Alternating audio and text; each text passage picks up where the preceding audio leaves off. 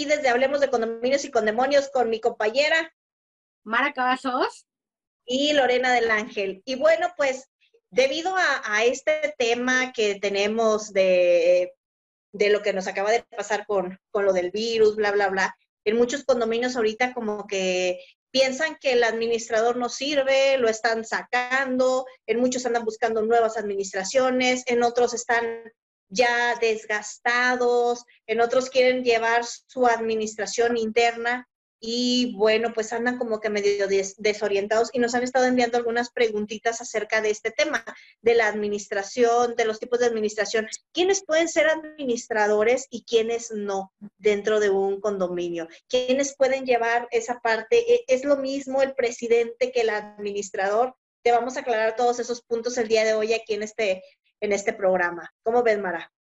Pues han estado saliendo muchos administradores condóminos justo por lo que comentas que, ya no tienen a veces para pagar administración, eh, pero eso sí, es importante que les quede claro que un administrador condomino no recibe honorarios. Entonces no se vayan por ahí. Una cosa es que ahorita estén saliendo al quite porque se quedaron sin administrador por cualquiera que haya sido las razones. Y otra es quererse ahora dedicar ustedes a administrar condominios. Entonces ya serían administrador externo y profesional no condomino. Entonces no hay que confundir ahí esas, Los eh, términos. esos términos, ¿no? Fíjate que hay muchos, se, vio mucho el tema de, y, voy a hablar a tema externo con los mismos compañeros de, administradores de condominios, pues que decían que de repente entró el comité de quite y decían, bueno, pues si nosotros estamos haciendo todo ahorita, pues vamos a aventarnos nosotros el paquete, ¿no? ¿Para qué queremos el administrador? Mejor nos lo aventamos nosotros y va. Y ese sueldo que le estábamos pagando al administrador, ¿qué te parece, comité? Si nos lo dividimos entre los cuatro o cinco que estamos aquí y pues véngase para acá. ¿Y qué creen? Muchos condominios están así en, en este momento. Y, y, ahorita te vamos, a, te, vamos a, te vamos a decir quiénes pueden estar dentro del comité y quiénes no, o quiénes pueden estar dentro de la mesa directiva o como le llames en tu estado, o quiénes pueden administrar, si es el mismo papel el que hace el presidente que el administrador. Por ahí también tienen, se confunden mucho y me pasa mucho. En el Estado de México tienen mucho ese término de las plantillas, ¿no? El término de las plantillas con la mesa directiva, los comités y todo. Entonces, el día de hoy nos vamos a, enfocar en este programa a quitarte a ti condomino, porque tenemos a varios administradores aquí que nos ven, pero también mucho condomino que, que quiere saber cómo está en, en este momento, ¿no? Claro. Ok, pues adelante, Lore. ¿Quién, es un ¿Quién puede ser un administrador interno? Pues un administrador interno, primeramente tiene que ser una persona que tienes que estar, al corriente con tus cuotas de mantenimiento y número uno, tienes que ser propietario. No hay de otra tienes que ser propietario, tienes, no, no puede ser la hija, no puede ser el yerno, no puedes, aunque hayas vivido toda tu vida ahí, pero si la escritura no está a tu nombre, no eres propietario y no vas a poder estar dentro de lo que es el, ni el comité ni nada. Y muchos dicen, pero ¿por qué? Si a lo mejor es muy buen vecino, si a lo mejor sí, pero en determinado caso tendría que postularse como un administrador externo, porque no, para tú poder ser interno, debes de tener eh, este nombre o escritura, válgame, el, para que me entiendan o para que me, pueda, me pueda explicar mejor, tiene que estar la casa o el departamento a nombre de esa persona. O a lo mejor es su esposo, pero están casados bajo bienes mancomunados, porque si está bajo bienes separados, recuerden que de repente un día se pueden pelear, se van y adiós, ¿no? Entonces, claro. Claro, claro. Entonces, es, ¿y aquí no vale el que tengas un poder notarial? No, aquí, a, menos de que sea un poder amplio. Fíjate que me ha tocado en el interior de la República que se los han dado con un poder amplio, pero a mi parecer no debe de estar porque a final de cuentas, ¿qué, qué garantía tienen de, o sea, es como, para mí se me hace como una usurpación de, un, de, un, de una profesión, ¿no? Porque, pues, no vives ahí. No, te, costó. no te costó. eh, y no sabes cómo llevar una administración, como por qué te tendrían que dar la oportunidad de que tú lleves el control de un edificio. O sea, no les queda claro a mucha gente que el llevar el, eh, la administración, el llevar la cabeza de un edificio, de un fraccionamiento o algo, no es nada más cosa de un papelito de un hombre, no, es, es una responsabilidad muy grande, está sobre de tus hombros la tranquilidad de varias, de todas las familias que ahí habitan, de los niños, de los perros, de, todos. Y eso es lo que muchos no comprenden en esta, en esta, en esta parte. Entonces, eh, sí les debe de quedar claro que si en determinado caso estás como administrador condómino, o como muchos le conocen como administrador interno, eh, no, no recibes un, un, un, no, no, lo recibes. ¿ok? Que eso debe de quedar súper, súper claro. Eh, me ha tocado ver que en algunos les dan, les, les pagan, pero yo vuelvo a lo mismo, que le vas a pagar a un vecino porque te administre y te quiere cobrar casi lo mismo que una persona profesional, pero no tiene las mismas responsabilidades. ¿Por qué? Porque como es tu vecino no le vas a poder exigir. Claro, no le pidieron lo mismo para registrar el edificio. Cuando a un administrador le piden una garantía, le piden estar certificado, le piden, o sea, el contrato. Experiencia. Y no le dicen, ah, pues tú tienes tiempo, pues tú administra. Ok, pero no cobres, porque ya si ya quieres cobrar, entonces también tiene que ser este retroactivo, ¿cómo se le dice? O sea, que tenga que ser de dos partes, ¿no? tú cobras, bueno, entonces tú dame lo que me, las garantías que me tienes que dar al administrar y estarte yo pagando. Luego les quieren condonar la cuota por administrar. Eh, y luego cuando pasa el tiempo, dice, ya se perdió todo el hilo de la cobranza. Entonces tampoco puede ser una, una buena opción. Las cuotas no se pueden condonar y eso es por ley. Eso y, de verdad, a veces cuando nos preguntan y les decimos, a veces hasta se molestan, pero no es porque nosotros como administradores lo, o porque queramos vender nuestros servicios como administrador externo, te lo digamos, está muy claro, ahí está la ley, tú la puedes bajar y te puedes poner a leerla pero de verdad, eh, ahorita estamos viendo muchos, muchos, muchos que están, están ya, ya, ya, no quieren tanto el administrador externo. ¿Por qué? Pues porque dicen, no, pues es que, este, pues no hace nada, pues no esto. Y, ya cuando se metan al, al, comité, tan solo porque se metan al comité, ya dicen, ay, que hacía mucho, y uno aquí que, que regrese, que haga. tampoco, tampoco estamos en contra, y que no parezca aquí, Tampoco estamos en contra de que existan los administradores condóminos, simplemente no se pueden poner a la par porque no es lo mismo. alguien lo están poniendo pues se está poniendo porque tiene tiempo y puede ayudar a su condominio por el bien de su propiedad, pero no es un negocio. Ahora, si ya lo quieres convertir en un negocio, entonces sí te tienes que capacitar y, y ver, entender realmente todas las responsabilidades que conlleva administrar un edificio de manera profesional. Pero si eres administrador condominio, pues también capacítate. Puede ser también un negocio. En este momento no, porque eres administrador condominio.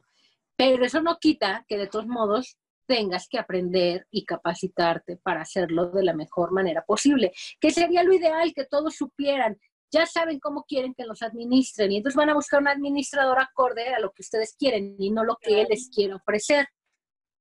Exactamente. Y tienen que saber hasta cómo pedir las cosas. Me explicó, decía por ahí, eh, me decían cuando era niña, pues si no crees que nomás es demandar, mijita, debes de saber cómo, debes de saber cómo pedir las cosas. Hasta eso se tiene que hacer. Entonces, ¿cuál es la diferencia con una administración externa? Bueno, que a la administración externa le puedes exigir, ¿por qué? Porque se está vendiendo como, te está vendiendo un servicio profesional y se supone que si es un servicio profesional te vas a ver eh, dar solución a, las situaciones que se presenten dentro de tu edificio, condominio o fraccionamiento. Entonces, verifica muy bien a quién le das ese puesto como administrador externo. Y yo no digo que no hay vecinos que llevan una administración interna excelente, hasta de verdad muy cuadradito, muy bonito y todo, pero este, cumplen con los requisitos que es ser propietario, que se capacitan, que están de la mano con, con sus vecinos, que tienen el tiempo de atender a los vecinos. Entonces, hay muy buenas administraciones internas que a la vez de repente ya se cansan y hacen muy buena mancuerna con las administraciones externas. Entonces, ahí ya es decisión y necesidad también de cada uno de los, de los, del inmueble donde tú estés viviendo. ¿Ok? Ahora, sí puede funcionar muy bien una administración interna o con un administrador condomino. El problema es cuando tú tienes que irle a cobrar a tu vecino o decirle, oye vecino, estás incumpliendo el reglamento. Que eso es lo que no debe de existir, esa pelea entre, entre vecinos, entre condóminos, y es ahí donde tendría más razón el tener un administrador independiente que sí pueda, ahora sí que toda la bronca échanmela a mí, pero entre ustedes no se peleen. Muchos, después de haber tenido una administración por mucho tiempo interna, empiezan a tener problemas entre ellos, porque pues no es lo mismo que el que se estén viendo diario y que uno se sienta más que los demás y les diga las reglas, o a veces abusan y es el que peor se porta porque él es el administrador o el de, si lo hacen cuando son presidentes o del comité de vigilancia, que no harán diciendo que él es el administrador. Ahí es donde entonces sí, por salud de todos, mental y hasta laboral, porque luego les exigen igual, ¿eh? Aunque seas administrador condominio, te van a exigir exactamente igual. No entienden que ni te están pagando. Si cuando son del comité les exigen eso que ni siquiera cobran, entonces vean si de verdad vale la pena hacerlo gratis o no. O mejor ya lo hacen en un negocio y entonces sí cobran para recibir todos los fregadazos. O mejor no administren donde viven, ¿no? Exacto. Yo creo que tienen que pensarlo muy bien. Ahí, ahí sí es de, es de pensarse y de verdad que hay, como lo vuelvo a mencionar, hay lugares donde definitivamente sí requieren un administrador externo, por ejemplo, cuando son condominios muy grandes o cuando tienen amenidades grandes, ahí sí de verdad lo más conveniente es que, te busques un administrador externo que te apoye en esa parte, porque no va a ser posible. También cuando se te recomienda un administrador externo, cuando vas empezando en un, en un edificio o fraccionamiento nuevo, te conviene más pagarle a un administrador profesional y ya después, si quieren ustedes llevar una administración interna, bueno, lo pueden llevar, pero lo ideal es que, haya una administración externa, alguien que te vaya guiando de la mano para que después pues ya ustedes pudieran seguir con, con su camino. Sobre todo cuando es nuevo, es una responsabilidad muy grande el saber qué pedir, cómo pedirlo, cómo revisarlo, saber si lo que te dieron está bien o te falta créanme, esto es de verdad, es una profesión multidisciplinaria, no es como para que cualquiera lo haga. Ahora, si lo quieren hacer, y yo creo que lo mejor que podríamos hacer, Lore, porque en estos tiempos creo que tenemos que apoyar también la economía y a, y a poderse buscar una nueva forma de ganarse la vida, porque vamos a atravesar una crisis. Yo creo que lo mejor es que y, y, lo dije en el programa de Airbnb, vamos a regular entonces, mejor vamos a capacitar, vamos a regular y podemos dar, no sé, un taller para administradores condóminos, un curso, algo se me ocurre para que lo hagan bien mientras pasan el bache de no poder contratar un administrador o las asesorías de, de, Lore, la mía, la de la red, no sé, o sea, búsquenos, hay maneras, pero no lo hagan a lo loco, porque después van a tener más problemas de lo que tenían antes, porque se van a empezar a pelear entre todos y a ver, cóbrame y no alcanza para el para la vigilancia y ahora no tenemos limpieza. Y entonces... no te pago porque me gritaste. Y yo andaba, no andaba de humor cuando me cobraste. Ya te ponché las llantas, ya le hice el feo a tu hijo. O sea, no por ahorrarse algo les va a salir mucho más caro eh, la convivencia con sus vecinos y el ser imposible vivir ahí, que el mejor aprendan cómo se hace o pidan una asesoría o busquen un administrador que los apoye porque de verdad no es fácil. Estamos hablando de naturaleza humana y ahí todo el mundo quiere tener la razón. Y nadie va a aceptar que un vecino sea más que el otro. Y con el comité, ahora imagínense si es administrador condominio. Pobres. No, ahora ahí debe de quedar muy claro que muchos dicen, ay, es que es el presidente.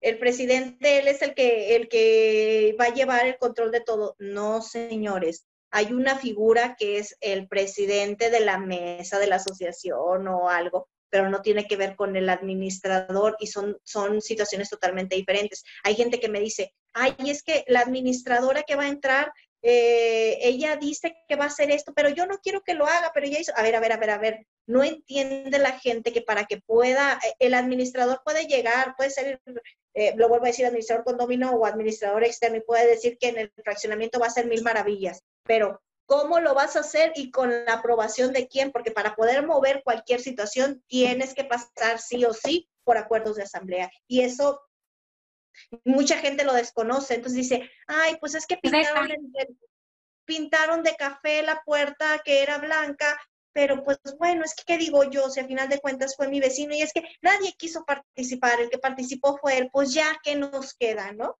No, no pueden hacer eso, o sea, no puede hacer eso, no puede llegar a imponer algo, ni la misma administración externa lo puede hacer. Luego me, me pasa mucho que luego nos preguntan, oye, y tenemos esta situación con el vecino. ¿Ustedes qué vendrían a hacer? A ver, espérate, no vas a hacer nada que no esté dentro de lo que viene el, régimen y de lo que marquen los reglamentos. O sea, no van a poder hacer nada absolutamente. Ah, pinches perros. ya voy a salir ahorita con los perros. Yo creo, yo creo que eso, fíjate que cuando oigo esas quejas de, es que el administrador nos cobra mucho, es que el administrador no me deja de tal cosa, es que, es que no es el administrador, es que son reglas y normas que ustedes pusieron. Y si ustedes no las pusieron, entonces está haciendo una mala gestión. ¿Y qué? ¿Se van a quedar cruzados de brazos? Es que nos cobra 100 mil pesos. Y nadie, y nadie lo autorizó. ¿Y qué? Es que, es que está cayendo el dinero. ¿Víctimas? Ajá, o sea, ¿son víctimas? No. O sea, son personas que no pudieron ejercer sus derechos y que ni conocen la norma, ni conocen las leyes, entonces dejan hacer lo que quieran por estos administradores, que sí los hay, y hay muchos, que son muy malos y que son muy rufianes, y que entiendo muchas veces el por qué a los administradores se les tiene un concepto de, bueno, no más que de malditos, ¿no? Pero el administrador no puede tomar decisiones unilaterales, el administrador está para ejecutar lo que ustedes decidieron. O en dado caso, proponer buenas soluciones, decirle sus pros, sus contras. Pero al final de cuentas, los que deciden lo que uno tiene que hacer son los condominios, no el administrador.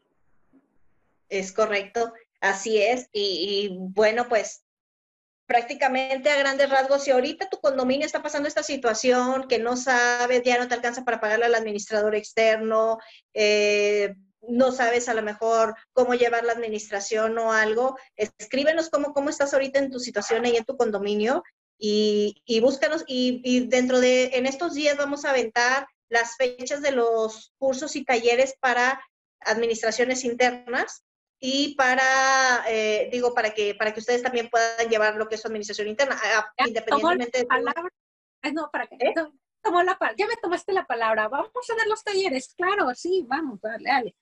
Este, online. Online. ¿Qué más quisiera yo, verdad? Que verlos, pero pues vamos a hacerlos online. Si ya están de todos modos en su casa, entonces aprendan cómo a lo mejor puede ser un buen negocio. En algún momento podemos coacharlos o podemos, no sé, hacer como un tipo de incubadora del negocio y ayudarles a cómo podrían salir adelante, pero bien preparados. No se vayan a lanzar a lo loco, de verdad pueden ser problemas de los que quisieran resolver no hagan eso, de que a lo mejor en alguna ocasión les dieron la oportunidad de administrar o de, o de ser parte de la mesa directiva o comité de tu fraccionamiento y ya después están despidiendo trabajo de administrador profesional. No, de verdad, no es lo mismo. No es lo mismo lo que hace un administrador interno que lo que hace un administrador externo o profesional. Es totalmente diferente. No se me confundan en ese, ese aspecto y no se avienten a, una, a usurpar una función que no saben, porque si van a cobrar un, si vas a cobrar es porque sabes algo, ¿no? Si no estás robando, estás haciendo un fraude con la gente.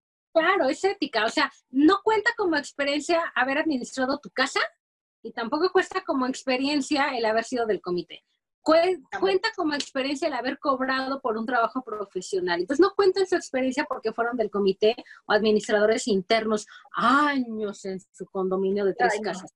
Eso no es experiencia y eso no, no puede contar. O sea, cuenta a partir de que se volvieron profesionales y cobraron por ello. Entonces, ojo, de verdad, se pueden meter en muchos más problemas de los que podrían resolver. Si lo van a hacer adelante, este negocio es muy grande y todos cabemos.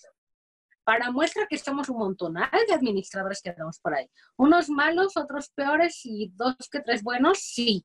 Pero hay negocio para todos y al final de cuentas los que deciden son los condominios. Pero si lo van a hacer, háganlo bien, acérquense a la red, pidan asesorías, capacítense. A mí me da mucho gusto cuando se, nos acerca eh, personas a la red y nos dicen, yo quiero ser administrador, pero primero voy a pagar todos mis cursos, me voy a certificar, voy a entrar a los talleres y ya cuando me sienta preparado, entonces sí, voy a buscar una, un condominio. ¿No?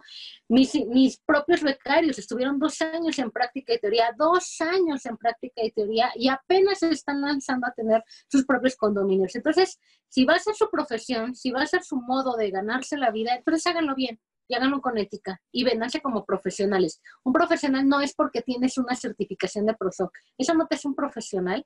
No, eso no, eh. Eso de la cabeza. ni te hacen, de la cabeza.